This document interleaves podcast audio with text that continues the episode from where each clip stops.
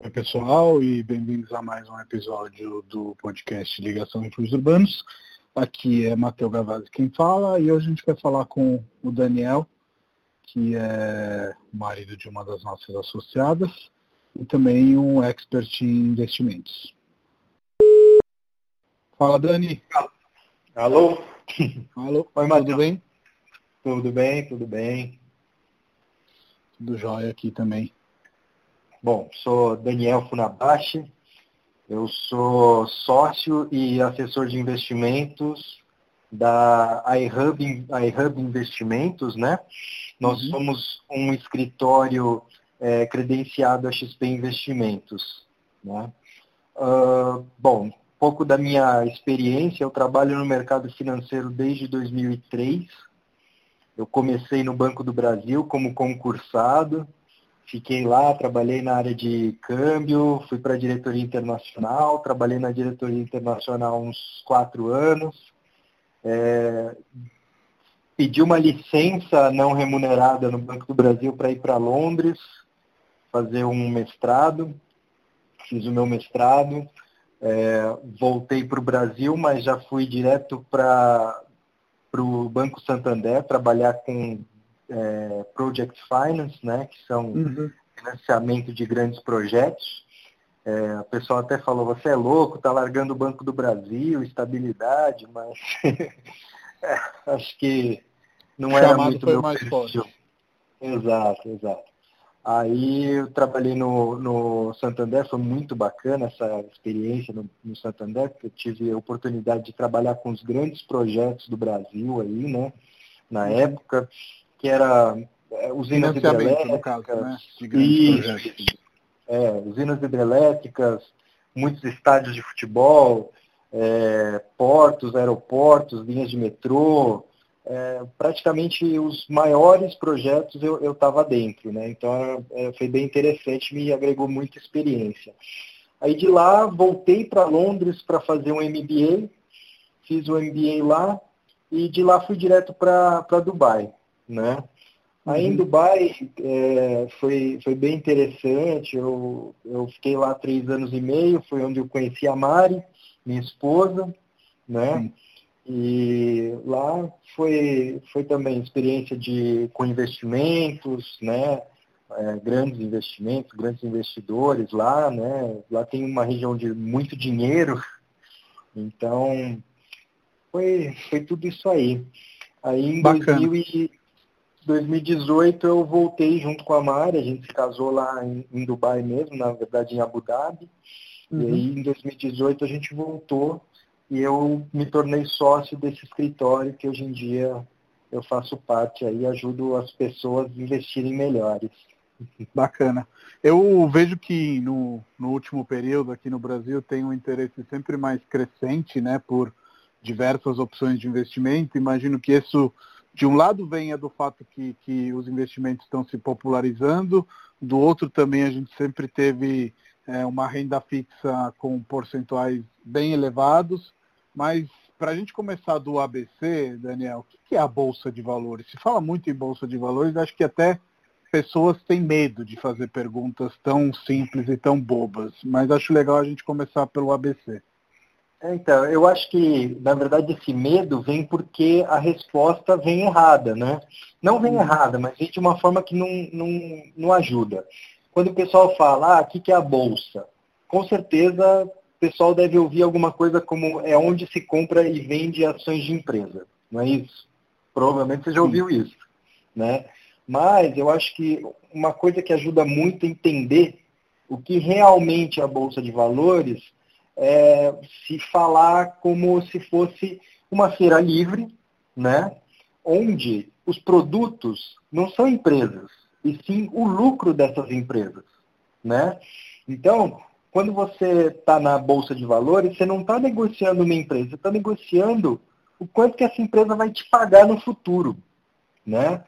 É, se você tem isso na cabeça, fica muito mais fácil você entender por que, que a bolsa varia tanto, né?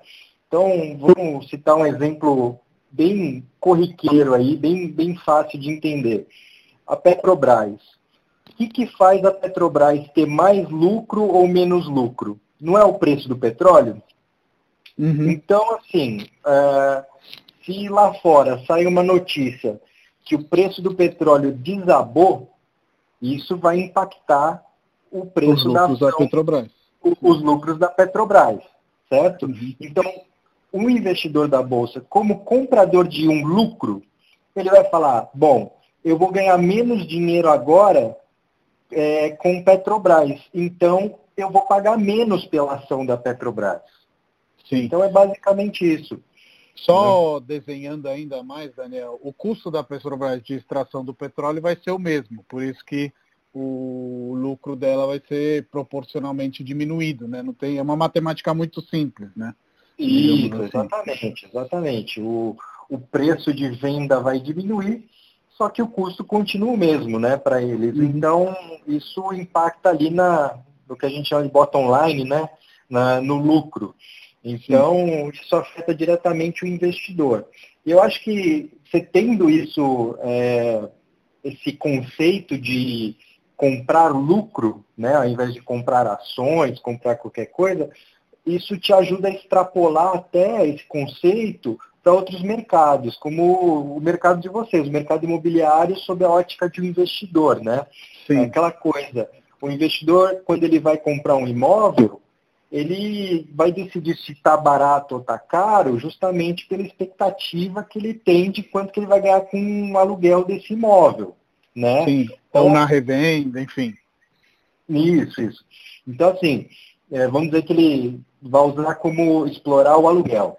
Então, se ele tem lá um apartamento que ele sabe que ele vai colocar o dinheiro, ele vai recuperar em cinco anos, e os outros ele vai recuperar em oito, dez anos, ele não vai pensar duas vezes, ele vai comprar o que claro. vai dar o retorno mais rápido. É lógico que aí tem outros aspectos, né, que vocês profissionais da Refúgio vão saber analisar muito melhor que eu. Uhum. Mas sob o aspecto, do, sobre o ponto de vista do investidor, a expectativa do lucro futuro é um ponto crucial na decisão de comprar um imóvel, uma ação, um título de renda fixa ou qualquer investimento. Né? Isso é muito importante.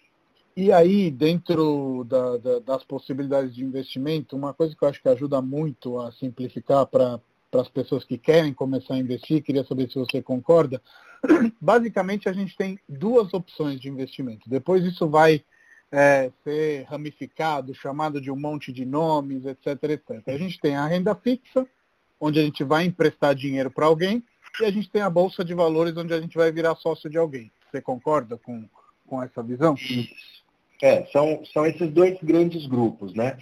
A renda fixa e a renda variável, que a gente chama. Uhum. É, renda fixa é, não é nada mais, nada menos que você emprestando pra, seu dinheiro para alguém e essa pessoa te pagando juros. Né? Ela, ela diz renda fixa porque você sabe o quanto você vai ganhar ou a qual é, índice vai ser remunerada a sua, os juros. Né? Então Sim. vamos dizer que é, os três principais grupos da renda fixa são o pós-fixado, o pré-fixado e o indexado à inflação. Né?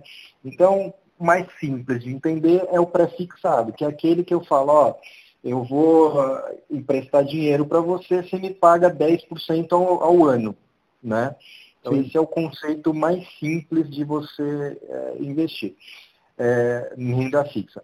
O pós-fixado é aquele que é, você vai pegar um, um, índice, vamos dizer aí, no caso mais comum é o CDI, né, ou a Selic, né, e aí você fala, ó, eu vou pagar o, o quanto for a Selic mais 10% desse valor da Selic. Então, digamos que a Selic seja 5%, o 10, é, 110% da Selic seria o 5,5%. Né? Então, uhum. É, chegando lá na data do, do pagamento, eu vou olhar quanto que é, é a Selic e vou te pagar esse, esse valor. E o inflação, né, o indexado à inflação, não é nada mais nada menos que o quanto variar a inflação mais um percentual pré-fixado. É, é, meio que um híbrido entre o pós-fixado e o pré-fixado. Né? Sim. Esse, e esse aí é o, que, o que eu preciso me interessar, me corrija se eu estiver errado, é para quem eu estou emprestando dinheiro, né? Esses exemplos que você fez, eu estou emprestando para o Estado, enfim, para quem está emitindo esses títulos, mas existem outras opções de renda fixa, onde eventualmente estou emprestando para um banco que vai fazer negócios com esse dinheiro, enfim. A análise da renda fixa, que as pessoas sempre falam, ah, não, a renda fixa é segura, etc., até a página 2 é segura, né? Exato, exato. Você tem que estar tá sempre ligado a essa questão do risco de crédito, né? o risco de uhum. default. Por exemplo, é, o investimento mais seguro que existe no Brasil é o Tesouro Direto, que você está emprestando dinheiro para o Tesouro Direto, para o Brasil. Né? Uhum. Então, assim, vamos, vamos dizer, é, é quase. Tem que quebrar zero. o Brasil. É, não, só, não é, não é nem isso, né? Mesmo se o Brasil for quebrar, eles podem imprimir dinheiro para te pagar. Então, como eles são donos da impressora, para eles não tem problema, eles vão te pagar, por mais que isso lá no futuro não valha nada, né? Mas uhum. é, emprestar para o Tesouro Direto é o mais, mais conservador seguro. que existe no Brasil, mais, mais seguro. Só que também a rentabilidade está atrelada a essa segurança, né? Uhum. É, eu acho que eu vou até fazer aqui um, um, um parênteses. O pessoal sempre fala, é, quanto mais risco, mais retorno, né? E eu Sim. tendo a, a corrigir a ordem disso aí.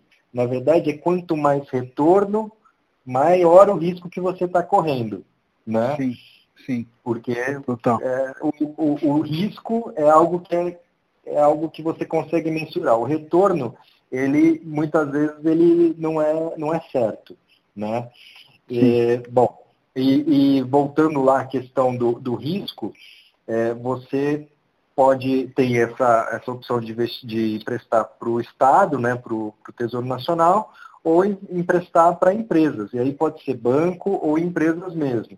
Né? Uhum. E aí, entre o, o, mais arriscado e o menos arriscado nessa gama aí, tem os bancos, que são empresas profissionais em emprestar e tomar emprestado dinheiro, e é, tem até uma garantia do fundo garantidor de crédito, que seria como se fosse um seguro em caso uhum. do banco quebrar, né? Até 250 tem... mil reais por CPF, né? Só para quem eu... até, até 250 mil reais por CPF e também tem uma outra, um outro gatilho que é até um milhão de reais, né?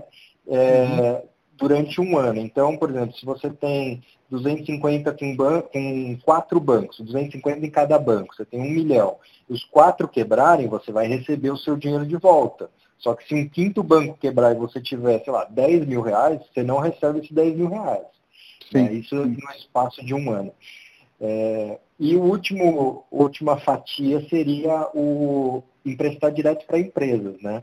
Que aí é um Sim. pouco mais arriscado, mas também tem uma série contratual, é, uma série de cláusulas contratuais que fazem com que os riscos sejam mitigados, né? que aí são as debentures e as opções, etc, né? É, são, são debentures, crise e CRAS, né?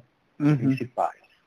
E aí, de novo, acho que seguindo um pouco o raciocínio que você fez no início, é você analisar o que, que você está comprando, né? É, se essa empresa é uma empresa sólida, não é, é, que tipo de decisões ela toma, quem são as cabeças. Acho que dentro de, de, de Bolsa de Valores, por mais que é muito legal você ter um assessor, eu acho que o seu papel é esse, é, é bacana também que as pessoas tenham uma educação, né, que se interessem, que saibam o que estão fazendo? Como você trata isso com seus clientes? É, eu acho que boa parte do meu trabalho é justamente esse, é, a parte educativa, vamos dizer assim, né? É, é explicar cada ativo, qual é o risco, é, qual a possibilidade de retorno, como que ele se comportou no, no passado, qual a expectativa do futuro. A gente meio que conecta todas essas informações e dá de uma forma mais digerida para o nosso cliente, para ele poder também tomar uma decisão mais bem informada, né? Uhum. Então, é, é, muito nesse sentido o, o meu trabalho. É, o cliente não tem obrigação nenhuma de saber é, se a empresa X ela tem é, liquidez para honrar com a dívida que ela tem que pagar daqui a um, dois anos. Né? Então, assim, isso já é uma, uma coisa que eu tenho que saber né, quando eu falo de um produto para um cliente. Né? Então é, é, basicamente isso. Por isso que eu falei lá, ajudando os clientes, os, o brasileiro a investir melhor, porque é, são muitas informações, né? É, eu acho que hoje essa é uma das principais coisas, assim. Se você quiser ter informações, você vai lá no Google e você vai conseguir saber quanto está o valor de uma ação, receber relatórios, etc e tal. Mas isso para um leigo é só uma pilha de informações se você não tiver ali, eu acho que é, nesse sentido as nossas expertises são parecidas, alguma pessoa que saiba filtrar, que saiba analisar esse monte de informações, você não faz nada com aquilo, ou eventualmente se você for fazer alguma coisa, a chance de errar é grande, né? Exatamente, exatamente. É, é, é muita informação, é uma área que normalmente as pessoas não dominam, então é, é importante ter alguém que possa te ajudar nesse momento, né? Sim, sim, total. E voltando aos ABCs da Bolsa de Valores, a gente hoje no Brasil tem ainda um percentual muito pequeno de, de pessoas que investem, né? A maioria das pessoas ainda fica ligada à poupança, ainda fica ligada a grandes bancos. E como a gente estava falando um pouco dessa questão da renda fixa ter baixado bastante os percentuais, abriu um pouco o caminho aí as visões das pessoas, né? Como você está vendo esse, esse movimento aí de pessoas saindo de bancos, indo para corretoras, procurando assessores como você? Então, é, isso é um movimento crescente, né? É, para você ter uma ideia, é, o número de investidores CPFs novos na Bolsa no ano passado mais do que dobrou, né? Então, tem muitas pessoas buscando a Bolsa de Valores, isso é muito bom, mas a gente ainda tem muito pouco investidor pessoa física na Bolsa, né? Uhum. Pra você ter uma ideia, a gente tem menos de 1% da população é, investindo na Bolsa. Se comparar com os Estados Unidos, onde você nasce e alguém já te dá uma, uma ação de presente, né?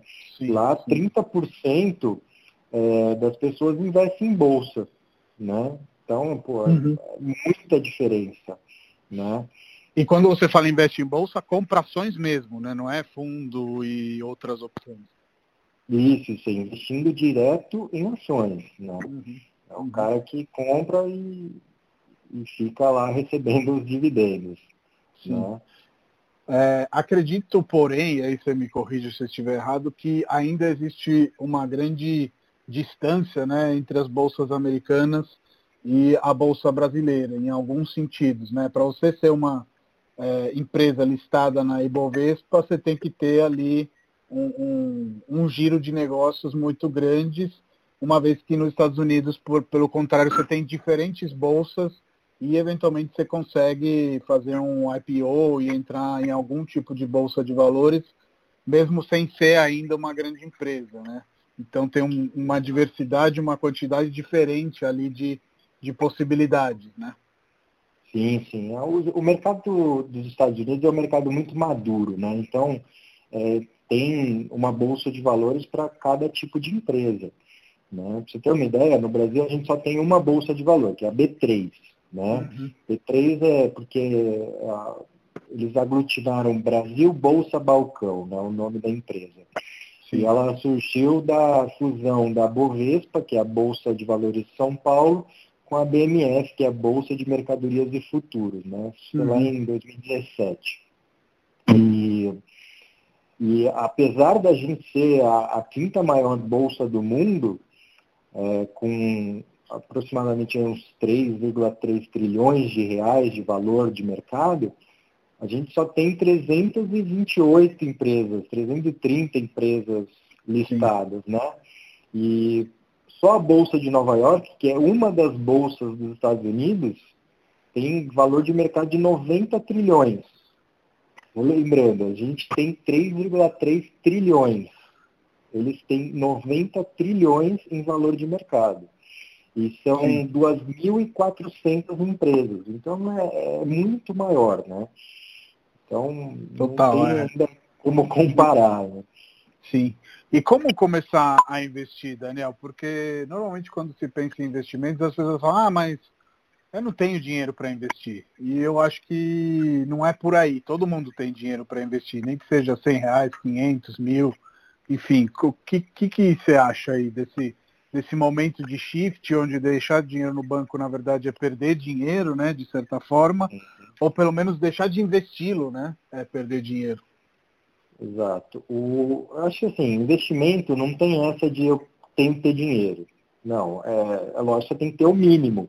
Mas o mínimo que eu diria é a partir de 100 reais você consegue investir. Uhum. Né?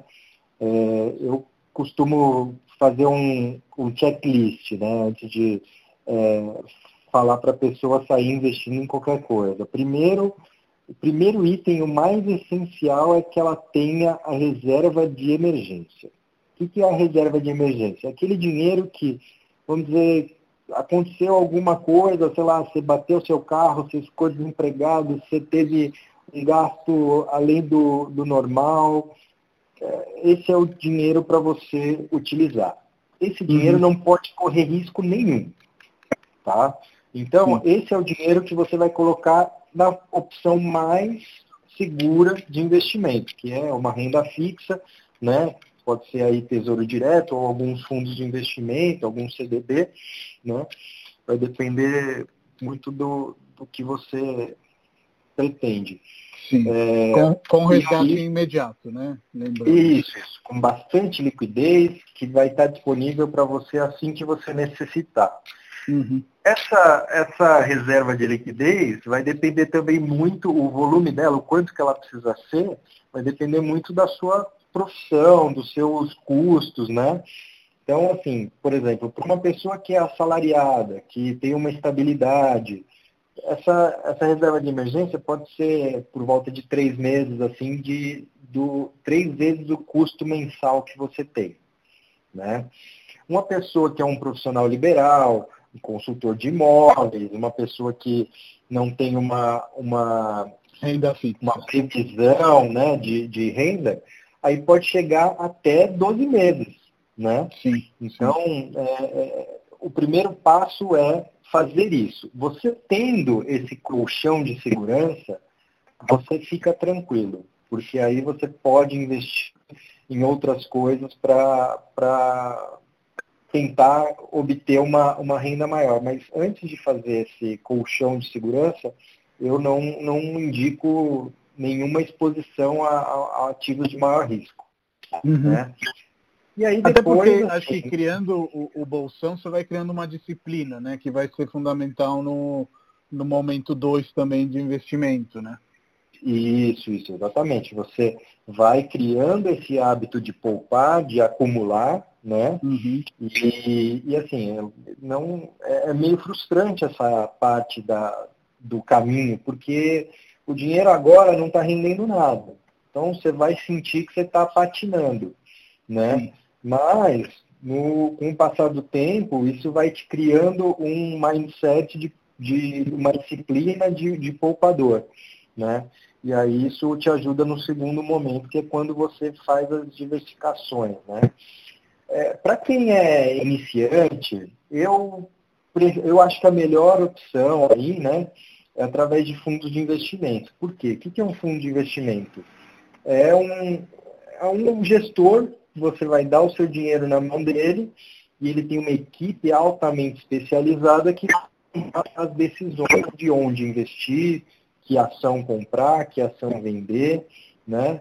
E, uhum. e eu acho que esse é o melhor veículo de investimento principalmente no Brasil, porque no Brasil tem muita assimetria de informação, tem muita coisa e muita informação que chega direto, chega na frente para esse tipo de, de gestor, porque eles estão conectados, eles têm muitos contatos, então essa informação chega na frente e eles conseguem tomar decisões muito mais rápido do que um investidor comum, vamos dizer, um médico, um dentista, que não está ligado nas notícias, e quando ele vai ver, já aconteceu, o preço da ação já subiu 10%, aí ele vai entrar, já vai estar na hora de vender, né? Sim. Então, eu, eu acho que o melhor, melhor mecanismo aí para você começar a investir é através dos fundos de investimento.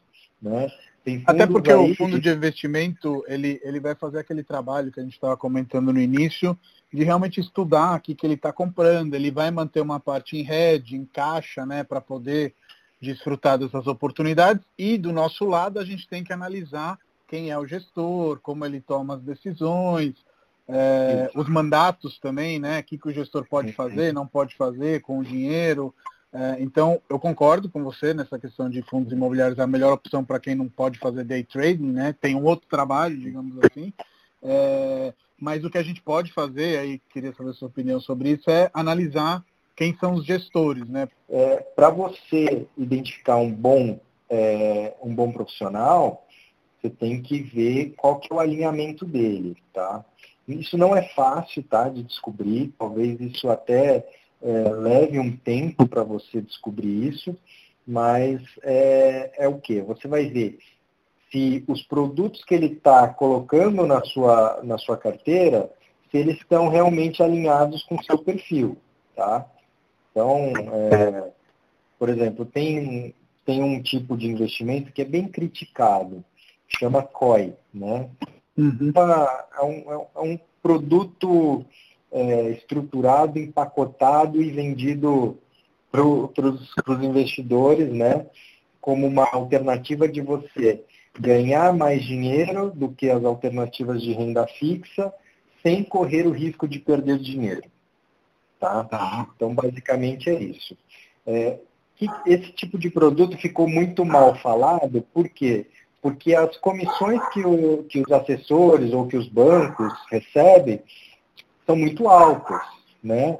Então, por exemplo, você vê é, carteiras sendo montadas e o cara, um assessor ruim, ele vai colocar lá 20% do dinheiro do cliente nesse tipo de ativo. Poxa, mas 20% num ativo que vai vencer daqui a 3, 5 anos e tem um, um, uma rentabilidade muito incerta, tá certo que você não vai perder dinheiro, mas talvez você não ganhe. É, e onde ele vai ganhar muito dinheiro, isso é um ponto de alerta. Né? Um conflito de interesse, então, né? Exato, um conflito de interesse. Então, assim, quando é, cada produto dentro da, da carteira de investimentos tem que ter uma função. Tá? Uhum. Então, por exemplo, o COI, ele, eu só coloco numa carteira que eu vejo que faz sentido. Por exemplo, agora que a bolsa caiu bastante, é até interessante é, entrar nesse tipo de, de investimento, porque as chances dele dar certo daqui a 3, 5 anos são muito maiores. Né? Sim.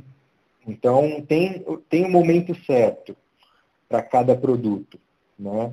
E tem Eu esse não... entendimento né, que, que, que você está passando de uma maneira muito clara e que faz com que o cliente entenda de que maneira a carteira dele está sendo diversificada, porque não adianta nada diversificar e no final tem só coisas ruins na cesta, né?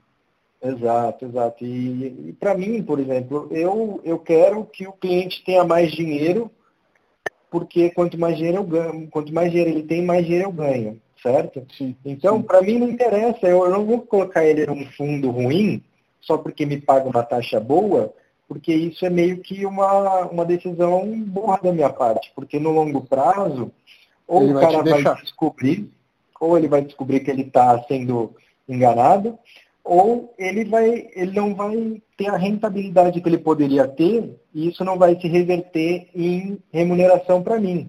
Uhum. Né? Então, eu não sou bom, eu não sou bonzinho. É, eu, não, eu, não, faço a melhor carteira para o meu cliente porque eu sou bonzinho, sim, porque eu tenho interesse de que ele ganhe mais dinheiro e que ele fique satisfeito e mantenha os investimentos dele, eventualmente até traga mais investimento para mim.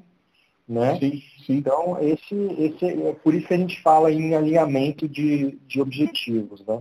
Você também está investindo né, naquele relacionamento. Exatamente, exatamente. É um, é um investimento de longo prazo, no caso.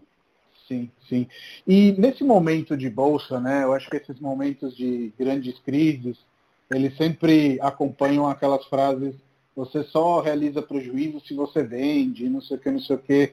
Eu queria saber a sua posição, assim, você é desses que nunca venda, sempre espere o longo prazo, ou dá para a gente fazer cash também em momento de crise e se realocando?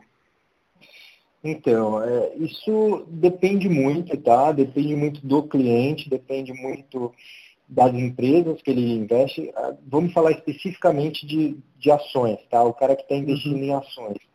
Por exemplo, esse momento agora é um momento que a gente vê que as empresas mais expostas à crise são o quê? Ah, por exemplo, um exemplo, os shoppings. Né? O setor varejista que não está na internet. Que, né, são setores aí que vão sofrer mais. Então, se o cara tem uma exposição muito grande a esses papéis, pô, de repente vale a pena sair e, e comprar um, um, outro papel que seja mais promissor nessa, nesse cenário de crise, né? Mas Sim. também é, isso não é para todo cliente, porque tem cliente que ele não gosta né, de ficar comprando e vendendo, entrando e saindo de ação. Então vai depender muito da empresa que ele está investindo e do, do cliente. Entendi. E no, a figura do broker, né, do, do, assessor de investimentos, agora com a XP está se popularizando, mas parecidamente até com, com a corretagem, né, e o que você faz também de alguma maneira uma corretagem, no sentido de uma escolha, de, de, de apresentar, de uma consultoria, às vezes é mal vista, né? A gente tem esses filmes aí, o Lobo de Wall Street, o próprio Wall Street e tudo mais, uhum. mas aos poucos eu vejo que está é, mudando, né? A gente tem o Thiago Negro hoje que é um cara aí que faz lives com 150 mil pessoas. A gente tem o Warren, que é um aplicativo aí para você brincar de investir até você querer investir de verdade. Então, eu vejo que está tendo um, um, uma mudança de paradigmas. Como você enxerga isso? Então, eu, eu acho assim, o, realmente tem essa, esse estigma né, de é, de é, o mercado financeiro em, em, si né, tem, tem um estigma muito ruim. Mas eu acho que justamente por esse lado de educador financeiro, a gente consegue, nos nossos clientes mais próximos, a gente consegue despertar até um, um relacionamento é, bem, bem interessante, bem, bem próximo, né? bem é, de cooperação. Então, eu acho que com o crescimento também da, dessas plataformas, do, dos Instagramers, dos dessas celebridades, do, uhum. as plataformas que você mencionou, a Warren, o Rico, Clear, entre outros, né? Isso também é, ajuda a desmistificar essa questão de que para você ganhar dinheiro um tem que perder, né?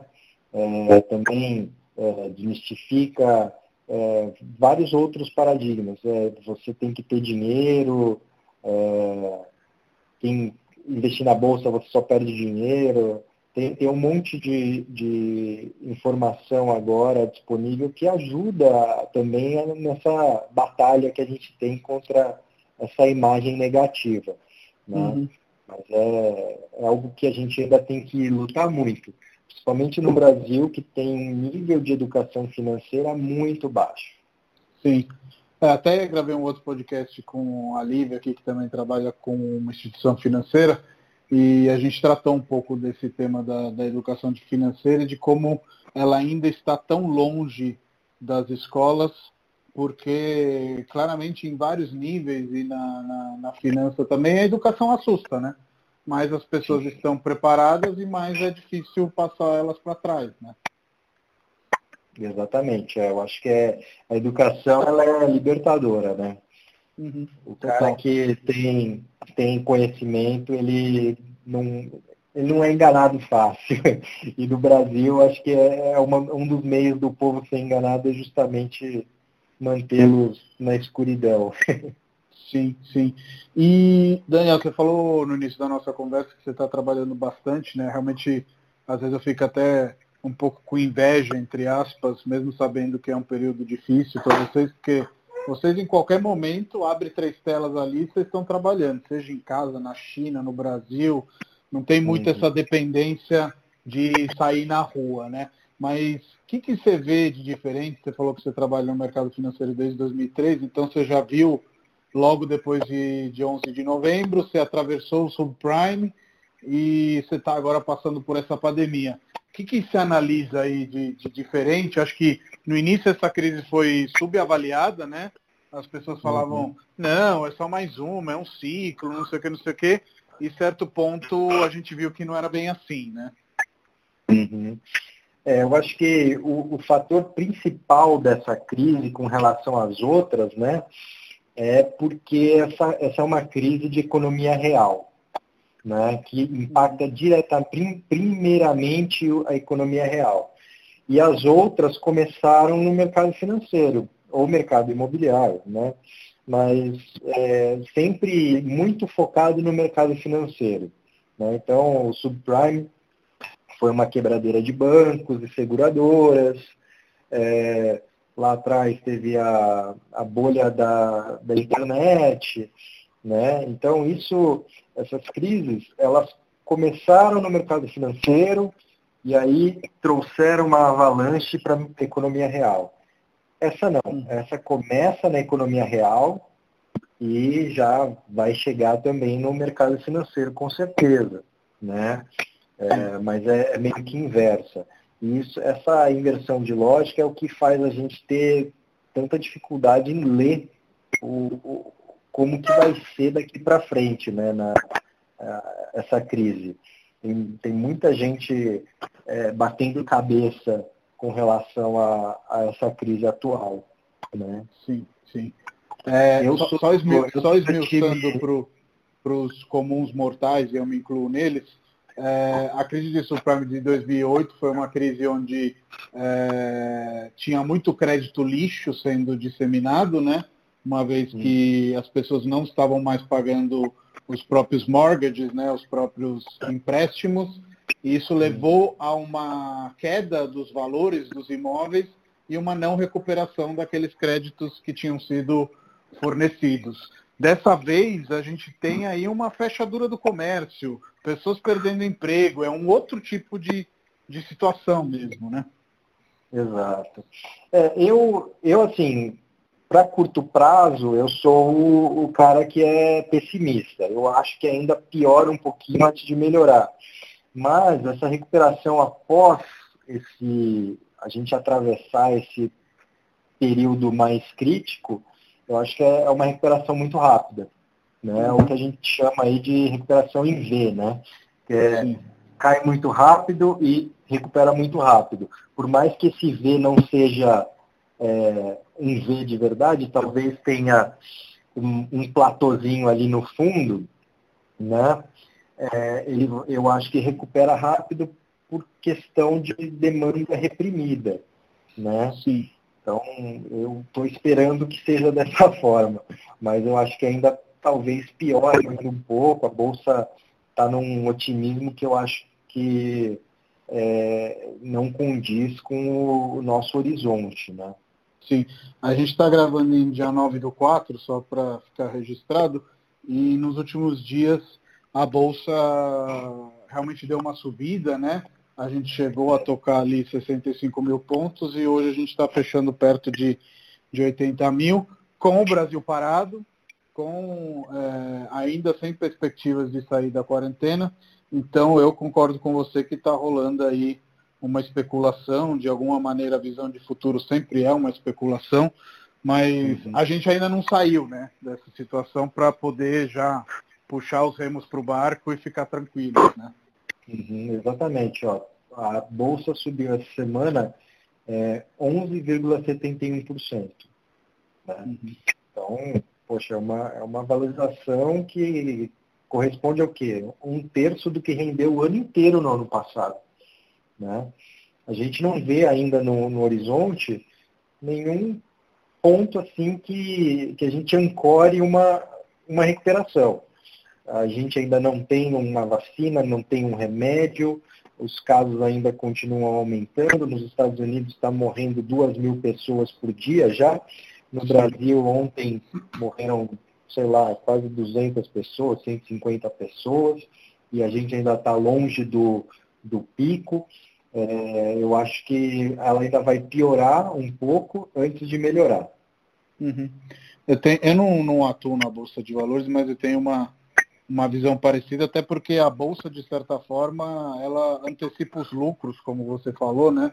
Então, se a perspectiva é ruim, o, os valores caem, de certa forma, mas, ao mesmo tempo, é, as empresas têm valor, né? Então, acho que nesses momentos também é o momento de, se bem assessorados, fazer também compras, né? E entrar e fazer investimentos.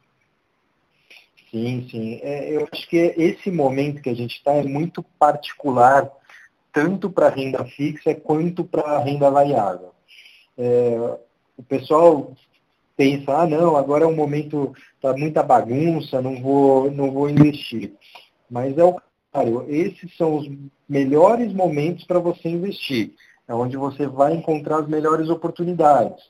É, os próprios títulos do Tesouro Direto, que são os títulos mais seguros que a gente tem, é, essa semana, semana não, semana retrasada, estavam negociando questão de é, duas vezes a taxa que estava sendo negociada um mês e meio atrás. Né? Sim. Ou seja, vamos dizer, você antes conseguia um investimento que te pagasse 5%. Agora, durante toda essa crise, você consegue um investimento que vai te pagar 10. Poxa, isso é renda fixa. Né? Até na renda fixa tem oportunidade na questão de, de bolsa, o que, que, que acontece? Eu acho que as empresas, por mais que ela tenha, lógico, uma, uma queda no faturamento, essa queda no faturamento não impacta o lucro, mas impacta o lucro de curto prazo. O cara, Sim. quando está comprando a, a ação, ele está olhando o lucro dela ao longo de um prazo bem longo. Então, a empresa vai se recuperar lá na frente. Né?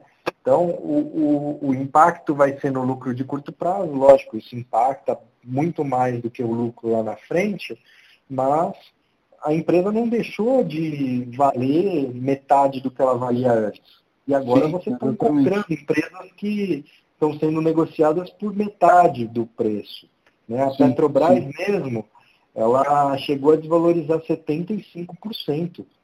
Isso sim, é, é um absurdo. Né? Total, porque ela não deixou de produzir 75%, ela não, num curto período, como você falou, ela não vai ter lucros grandes, mas no grande período ela é uma enorme exportadora de petróleo, produtora de petróleo, e vai continuar dando lucros, né? Então é, a gente não, não pode analisar só o curto prazo e acho que é nesse sentido que sempre se fala e não entrar em pânico, né? Exato, exatamente. O, o, momento não é de pânico, é de parar e analisar. Né? Uhum. Tem muita oportunidade, tem é, até eu acho que é engraçado que esse o mês passado, com todo esse pânico, foi um dos meses que eu mais captei é, para minha carteira. Porque hoje em dia as pessoas que estão investindo em bolsa, elas acho que entenderam que a queda foi muito descabida, foi muito superior ao que deveria ser e que é, no curto prazo você tinha muita oportunidade. Então, nossa, choveu dinheiro das pessoas. Eles falaram, não, vamos entrar, agora é a hora, pá. E, por enquanto, está tá se provando aí uma, uma opção, uma alternativa aí, uma decisão muito boa. Né? Sim. Voltando, você tem que escolher de quem você quer ficar sócio, se você for para a Bolsa de Valores e em quem você vai acreditar num curto prazo e também num longo prazo. Acho que essas análises têm que ser feitas e aí é muito de, de cada investidor, né? Que a gente pode falar, uhum. putz, não quero ganhar dinheiro com petróleo, tem uma questão minha e não vou investir na Petrobras. Vai procurar, sei lá, Suzano, que uhum. de repente faz outras coisas e você pode querer investir nela, ou enfim. Uma coisa que eu estou vendo aqui, que é uma curiosidade minha, ultimamente essa questão de investimento se popularizou muito e eu vejo muitas lives e muitas coisas falando de pozinho e falando ali de é, rendas absurdas e não sei o que, não sei o que. A mim, e eu sou total ignorante, já peço desculpas, me parece tipo Las Vegas. Mas queria que você explicasse um pouco o que, é pozinho, o que, é essa história aí. É, pozinho é nada mais nada menos do que uma opção, né? É uma opção de. É um, é um título que você compra que te dá uma opção de comprar alguma coisa ou vender alguma coisa. Então é assim. Vamos dizer que eu chego para você e falo, Matheus, daqui a um ano eu quero ter a opção de comprar ou não comprar o seu apartamento por 2 milhões. Tá? Aí você fala, bom, então é, eu, se você quiser lá no, daqui a, no final desse prazo, você quiser exercer essa opção, eu vou ter que te vender a 2 milhões, é isso? É, é isso. Uhum. Então tá. Então me paga agora um prêmio de, sei lá, 5 mil reais, que aí a gente fecha esse acordo. Tá? Então, isso é uma opção. Chegando lá no final do prazo, eu vou chegar e olhar o, o mercado imobiliário. Falar, o apartamento do Mateu, vale ou não vale 2 milhões? Vamos dizer que o apartamento esteja valendo no mercado aí 3 milhões. Eu selei um acordo com o Mateu que eu posso comprar dele a 2 milhões. Eu vou falar, Mateu, passa para cá que eu quero comprar por 2 milhões porque está valendo 3 milhões. Então, a opção é um acordo que você faz com alguém. Tá? Como é tá. é na bolsa, é, um, é um, uma coisa meio que empacotada. Você já tem um preço que quando você vende essa opção, a outra pessoa que compra já sabe exatamente a que preço que ela vai poder comprar ou vender alguma coisa para você. Uhum. Tá? O que é o pozinho? O pozinho é uma opção que está muito longe do preço. Então, usando usando um, um exemplo aí é, de uma, uma opção de compra. Eu acho que compra é sempre mais fácil de entender. É, a Petrobras, quando ela, antes dela descobrir o pré-sal, ela estava num preço. Vamos dizer que esse preço seja 10 reais. Tá? tá. Aí, a opção para comprar essa, essa ação a 20 reais não estava valendo nada. Porque ninguém achou que era uma boa ideia. Você, é, você comprar a ação da Petrobras a 20 reais, sendo que ela custa 10. Né? Uhum. Então, o que, que, o, que, que era. Qual que era o preço dessa opção? Era um centavo. Então você comprava lá um centavo, uma opção de comprar a Petrobras a 20 reais. Quando a Petrobras foi, é, descobriu o pré-sal, anunciou isso, as ações foram de 10 reais para 25. Né? Uhum. Então, essa opção que antes valia um centavo, se o preço da ação é 25 reais, ela passou a valer 5 reais. Tá? Porque é a diferença entre os 20 e os 5. Ou Sim. seja, o cara, ganha, o cara pagou um centavo por uma coisa que agora vale cinco reais. Então ele transformou um centavo em cinco reais. Tá? E aí multiplica pela quantidade de opções que de compra dele. Esses são, esses são os pozinhos. Tá? Tem gente que faz muita dessa estratégia e essas estratégias em tempos como esse tendem a, a dar bons resultados. Né? Eu mesmo comprei uma opção de Vale logo no começo dessa crise, em 24 horas, menos de 24 horas, eu ganhei 600%. Uhum. Mas aí, é, como fazer essa análise? É realmente uma aposta? Coloca quanto nisso? Como que é isso? Ah, isso aí, isso aí é aquela. Eu acho que todo investidor arrojado ele tem que ter a parte conservadora é, moderada, arrojada e ultra arrojada. A parte ultra arrojada vão ser operações bem especulativas. Então, uhum. vamos dizer lá, você tem é, 1% da sua carteira que você vai colocar nesse tipo de estratégia. Você vai, vai comprar uma, uma, um pozinho desse aqui, daquele ali, de várias empresas, eventualmente vai dar certo. E quando der certo, Sim. vai recompensar todo o dinheiro que você perdeu. mas são estratégias que demandam muita disciplina, muito controle emocional, porque você perde a maioria das vezes. Sim, sim. E é para colocar uma parte pequeníssima né, dos, dos recursos também. É, eu, eu não, não sou de investir muito nesse tipo de, de estratégia. Faço eventualmente uma outra vez, é, porque não, é, é, bem forte no, no emocional da pessoa. Não, total, porque é o que você falou, a maioria das vezes você vai perder. É, Exato. Daniel, muito obrigado pelo papo. Queria que você renovasse aqui seus contatos para quem eventualmente quiser bater um papo com você, saber um pouco mais da sua assessoria. E tomara que a gente possa se ver em breve aí com o fim dessa quarentena. Eu que agradeço, agradeço você, o pessoal da Refúgios Urbanos, é um pessoal que eu admiro muito o trabalho. E quem quiser entrar em contato comigo, é, bom, tenho, vou deixar meu, meu telefone aí, é o 95697-2266, é, DDD 11, né, São Paulo, uhum. mas eu atendo o Brasil inteiro. Bacana. Obrigado de novo e manda um abração para a Mari. Ok, pode deixar. Um abraço aí para você. Tchau, tchau. Tchau, tchau.